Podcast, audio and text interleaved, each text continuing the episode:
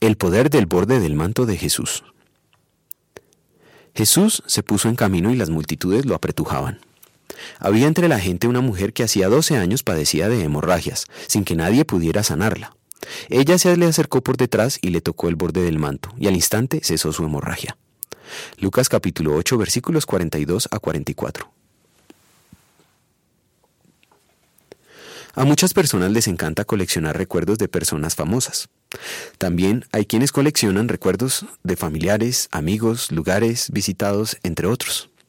No hay nada malo en hacerlo, pero atribuirles poderes puede ser pecaminoso. Según el texto de hoy, una mujer que tocó el borde del manto de Jesús. ¿Confía en ella en el poder del manto o en Jesús? Es evidente que esta mujer no pensó que el manto de Cristo tuviera alguna clase de poder, pues el Señor mismo da testimonio que ella tuvo fe en Dios. Esta mujer tuvo fe en Cristo, quien sí tiene el poder de sanar y salvar. La Biblia nos dice que toda la gente procuraba tocarlo, porque de él salía poder que sanaba a todos. Lucas 6:19. El poder de Cristo es el poder de Dios. Cristo tiene ese poder porque es Dios. Sus milagros evidencian que Él es el Mesías, Dios hecho carne. Así como no fue el manto, tampoco es nuestra oración, ni el ayuno, ni nuestra devoción la que tienen el poder. El apóstol Pedro da testimonio de esto cuando un paralítico fue sanado en Jerusalén al invocar el nombre de Cristo.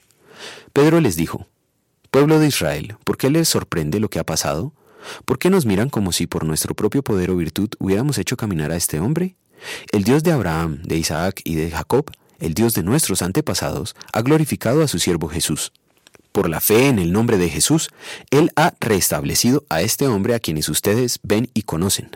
Esta fe que viene por medio de Jesús lo ha sanado por completo, como les consta a ustedes. Hechos 3, versículos 12 a 16. Toda la gloria pertenece a Cristo.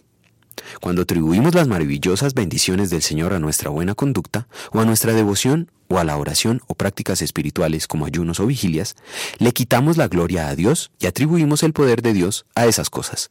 Atribuir a criaturas lo que pertenece solo a Dios es pecado de idolatría. No hemos confiado perfectamente en Dios y por eso merecemos su ira eterna. Pero Cristo sí lo hizo. Él dio toda la gloria a Dios en lugar de nosotros y en la cruz murió pagando nuestro pecado. En gratitud vamos a querer temer, amar y confiar en Dios sobre todas las cosas. Oremos. Señor, te suplico que me afirmes en la verdadera fe por medio del poder de tu Evangelio presente en los medios de gracia, para que permanezca creyendo y confiando solo en ti, en tu gracia y en tu palabra. Amén.